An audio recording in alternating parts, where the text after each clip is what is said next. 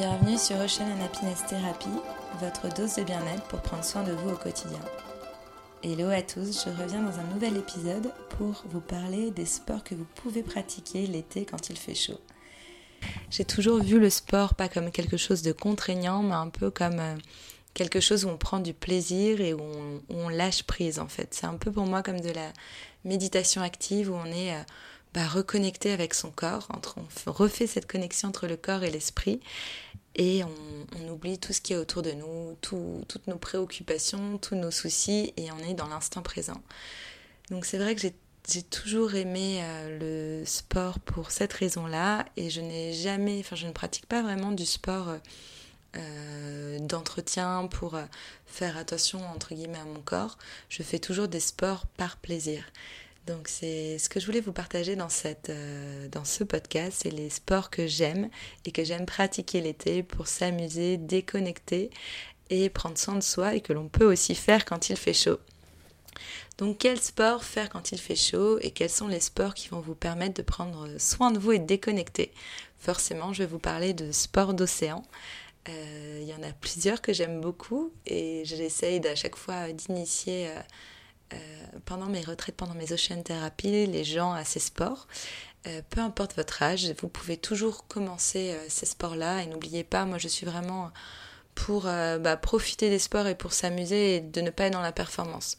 Donc vous mettez pas de pression, peu importe que vous ayez plus de 30 ans, plus de 40 ans, plus de 50 ans. Ces sports sont accessibles à tous et on s'en fout d'être débutant, tout le monde a déjà été débutant. On n'est pas là pour être des pros, on est là pour euh, s'amuser et prendre soin de nous. Le premier sport dont je vais vous parler, qui est un bon sport quand vous avez chaud, c'est de prendre l'air avec une session de kitesurf. Déjà parce que quand vous avez chaud, euh, si on va sur un spot de kite, c'est qu'il y a forcément du vent. Donc en général, c'est des spots qui sont ventés, où l'air circule et qui nous... c'est des spots où on a au moins un peu de fraîcheur. Donc pourquoi le kite? Qu'est-ce que j'aime dans le kite? Le kite est un sport assez incroyable. En fait, on, se dit que c'est toujours un sport compliqué parce qu'on a beaucoup de matériel. Donc c'est vrai que c'est un sport qui demande bah, de prendre des cours, qui demande de comprendre comment fonctionne le vent, de commencer à pratiquer sur la plage avant de commencer à pratiquer dans l'eau. Mais finalement, c'est ce que je dis aussi toujours, c'est un sport, si vous passez, partez une semaine, par exemple à Darlaï, vous pouvez euh, pratiquer euh, l'après-midi et le matin, en une semaine, vous êtes capable de faire des bords. Ça va assez vite une fois qu'on a compris. Donc le kite, c'est magique parce qu'on se retrouve accroché à, son cerf-volant qui est à plusieurs dizaines de mètres au-dessus de nous. Et en fait, une fois qu'on a compris comment il marche, on se fait vraiment, euh, on se promène avec son kite et on choisit la vitesse à laquelle on veut aller. On peut aller très vite comme on peut aller doucement. Donc c'est aussi ça qui est plaisant dans ce sport. On n'est pas obligé forcément d'aller super vite, de faire des sauts. On peut aussi juste choisir de, de faire euh, bah, des allers-retours avec son kite, de se balader tranquillement, de profiter de l'océan. Pour euh, les plus téméraires, bah, on peut aller beaucoup plus vite. On peut également faire du freestyle avec le kite. On peut faire des sauts assez impressionnants. Après, il y a aussi d'autres variations du kite. Donc c'est vrai que moi, je fais pas beaucoup de freestyle, mais j'ai eu euh, envie de, de, varier les plaisirs et j'ai appris le kite en strapless. Donc c'est comme avec une planche de surf. On n'a plus du tout les pieds attachés et on a vraiment les pieds à même la board et c'est un peu magique. On a cette sensation de glisse incroyable avec euh, la board sur l'eau et on se balade. Il y a aussi le kite avec le foil, donc qui est, euh, qui est ce, ce, grand aileron qui nous permet de voler au-dessus de l'eau. Mais le kite, c'est un sport euh, magique. Je trouve que c'est toujours euh, impressionnant de se retrouver au milieu de l'océan avec ce cerf-volant au-dessus de notre tête et de, de, décider de là où on va. Je me rappelle que j'avais fait une, une descente à, à, Darla où on avait descendu plusieurs kilomètres le long des falaises. Et c'est, je trouve, impressionnant de, de choisir en fait la vitesse à laquelle on allait, mais aussi de voir des fois qu'il y avait des grosses vagues qui nous qui arrivaient derrière nous. Il suffit de hop donner un grand coup de kite et euh, on sort de l'eau, on est en dehors de l'eau, euh, on est ramené à la plage euh, rapidement. C'est un peu, c'est vraiment ce que j'aime dans, le kite, c'est qu'on est indépendant et qu'on a ce côté à vite être en dehors de l'eau, à pouvoir aller facilement là où on veut à la différence du surf où bah, on est euh, avec sa board dans l'eau et s'il se passe euh, quelque chose dans, l'eau, bah, on a juste nos bras, on est un peu bloqué sur notre planche. Même si c'est un sport que j'adore. Mais en tout cas, c'est ce que j'aime avec le kite, c'est ce côté de pouvoir euh, être au-dessus de l'eau et de choisir un peu, un peu où on va. Donc c'est quelque chose que je vous recommande. En France, il y a plein de super spots, notamment si vous êtes dans le nord. 800 euh, est un très bel endroit pour kiter. Il y a aussi de beaux coins en Vendée. Euh, du, côté du sud-ouest, il y a Arcachon, Moliette. Donc l'été, il y a un peu de monde, mais ça peut être l'occasion d'apprendre. Et après, moi, je vous recommande toujours, je suis plutôt euh, à pratiquer hors saison. C'est toujours chouette quand il y a un peu moins de monde ou très tôt ou très tard le soir. Mais par contre, comme toujours, bah, prenez, euh, des cours. On rigole pas avec ça et avec n'importe quel sport nautique, euh, mais même n'importe quel sport, le sport extrême, c'est essentiel de prendre des cours et de ne pas partir toute seule tant que vous n'êtes pas à l'aise. Donc faut pas euh, avoir honte de prendre plusieurs cours, de prendre une semaine de cours, puis de continuer à prendre des cours si on a besoin. Moi, pendant longtemps, je faisais un peu comme de la. Il y a même des cours de surveillance, entre guillemets, où même si on sait qualité, on a, on a une école qui nous surveille, qui peut venir nous chercher un bateau. Et après, comme toujours, ce qui est important, c'est de, de surveiller les conditions, de ne pas faire le malin. La nature reste un élément qui est vraiment puissant. Donc euh, je trouve que le kite n'est pas dangereux à partir du moment où on prend pas de risque. Si c'est un vent violent, si c'est un vent de terre, si il y a plein de choses qui peuvent être très vite dangereuses. Donc euh, moi je peux avoir l'air un peu d'une grand-mère, mais j'avoue que je sors quand les conditions sont constantes, quand il n'y a pas, y a zéro risque pour être le plus prudente possible. Et de toujours, toujours, ça c'est vrai que c'est ce qu'on m'a recommandé dès le début, de toujours observer ce qui se passe autour de nous. Parce que la nature peut vite changer, un gros nuage peut vite arriver. Donc euh, d'observer, de pas rester borné juste euh, les yeux rivés sur notre kite, mais d'observer s'il se passe des changements.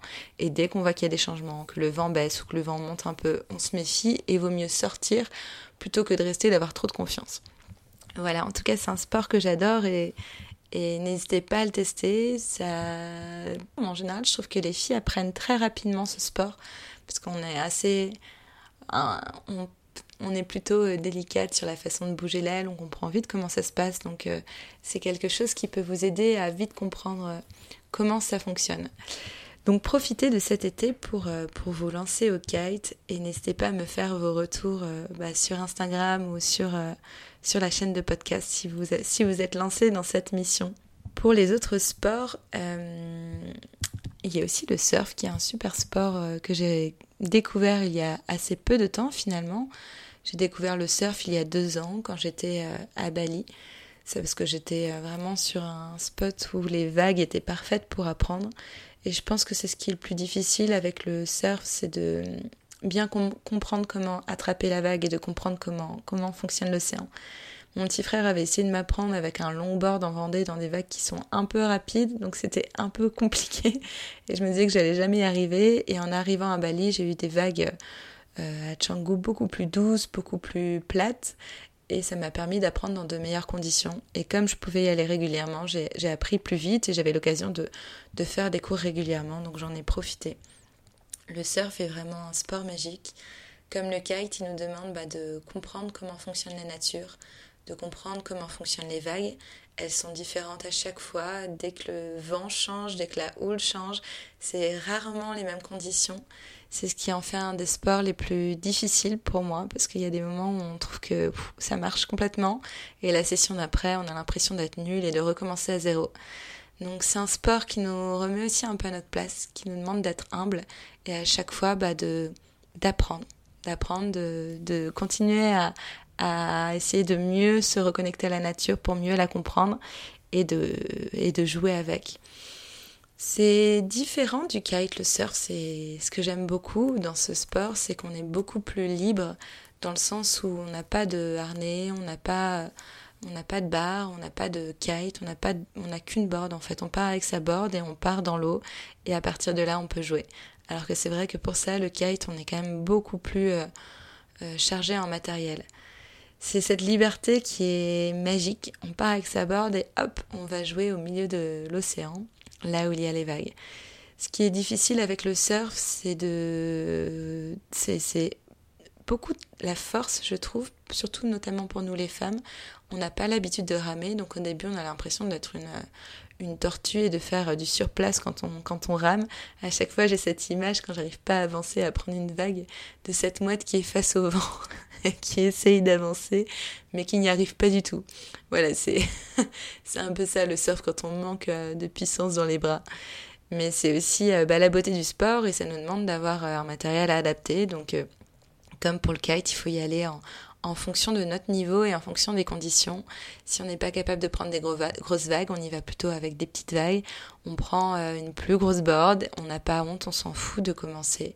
Par contre, ce qui est vraiment, vraiment important, euh, par rapport au kite, je pense que le problème du surf, c'est que les gens pensent que... En fait, le kite, la, plupart des gens se disent je peux absolument pas commencer le kite sans un cours puisque je connais pas, je comprends pas comment euh, connecter mon matériel. Comme c'est impressionnant d'avoir un immense kite au-dessus de soi, on a peur de se faire embarquer. Donc forcément, ben, on investit dans du matériel de kite, mais on investit aussi dans des cours, ce qui est la base. Et le surf, les gens pensent que comme c'est juste une board, euh, on n'a pas besoin de prendre de cours.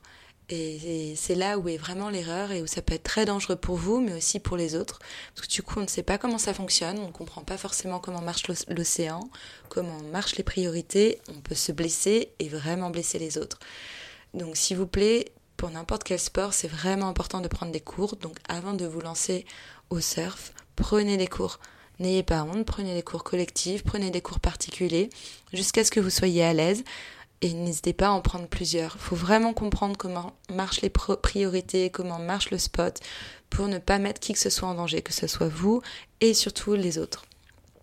Mais voilà, profitez euh, bah, de, ces périodes dès que vous en avez l'occasion pour, euh, bah, essayer de jouer dans l'eau, pour, euh, vous amuser. Et pas de pression, on a tous commencé, on a tous appris. Le plus important et l'essentiel, c'est vraiment bah, de vous amuser et de respecter euh, les priorités pour prendre soin des autres et respecter aussi euh, bah, les sessions des autres. C'est vrai que la différence par rapport au kite, le surf en général, c'est une vague que l'on peut prendre et il y a un surfeur dessus, alors que le kite, bah, on a un spot, mais on a quand même plusieurs. Euh, l'océan est assez vaste, donc on peut faire du kite à plusieurs.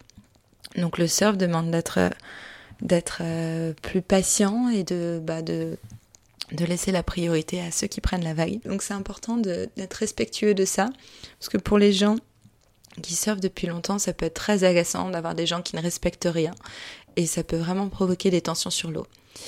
Voilà pour le surf, en tout cas euh, profitez, n'hésitez pas à venir dans les Ocean Therapy, à chaque fois je fais des sessions euh, kite ou euh, pour apprendre le kite ou pour apprendre le surf dans des endroits assez paradisiaques.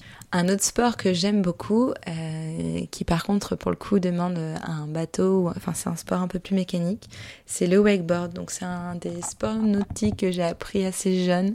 Quand j'étais petite, j'ai des parents qui, c'est un peu une water family, qui nous ont mis très vite au sport nautique, donc plutôt au windsurf, au bodyboard et au wake avant de commencer le kite.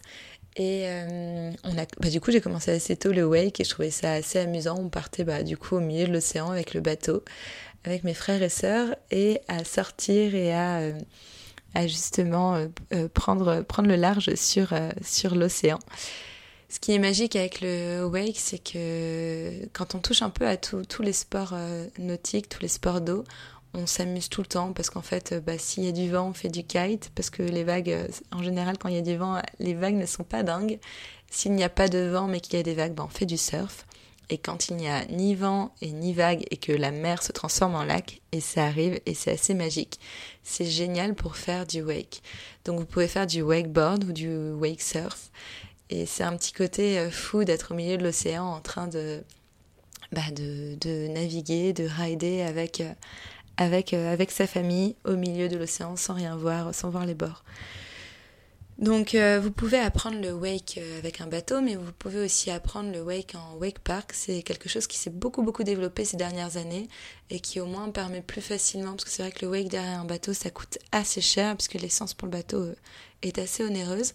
Et donc vous avez pas mal de wake park, notamment bah, près de l'océan, mais aussi pas mal en montagne et pas mal euh, loin, loin de la mer, ce qui permet un peu à tout le monde de profiter euh, des sports nautiques. Je pense qu'il y a plus de 90 euh, wake parks et c'est quelque, enfin ça permet aux, gens d'en faire régulièrement. Donc c'est un peu comme une, une enfin c'est sur un lac, vous avez vraiment un câble qui fait tout le tour du lac, un peu comme un tire-fesse entre guillemets, et on va vous mettre des modules, un peu comme sur un skatepark, et vous pouvez soit juste faire le tour sans passer sur les modules, soit vous amuser bah, à sauter, à prendre des petites boxes, à faire euh, du freestyle en wake. Donc c'est assez amusant. Je vous partagerai le lien dans le podcast de, mon article sur les sports nautiques où vous pouvez retrouver tous les wake parks près de chez vous. Mais il y en a énormément.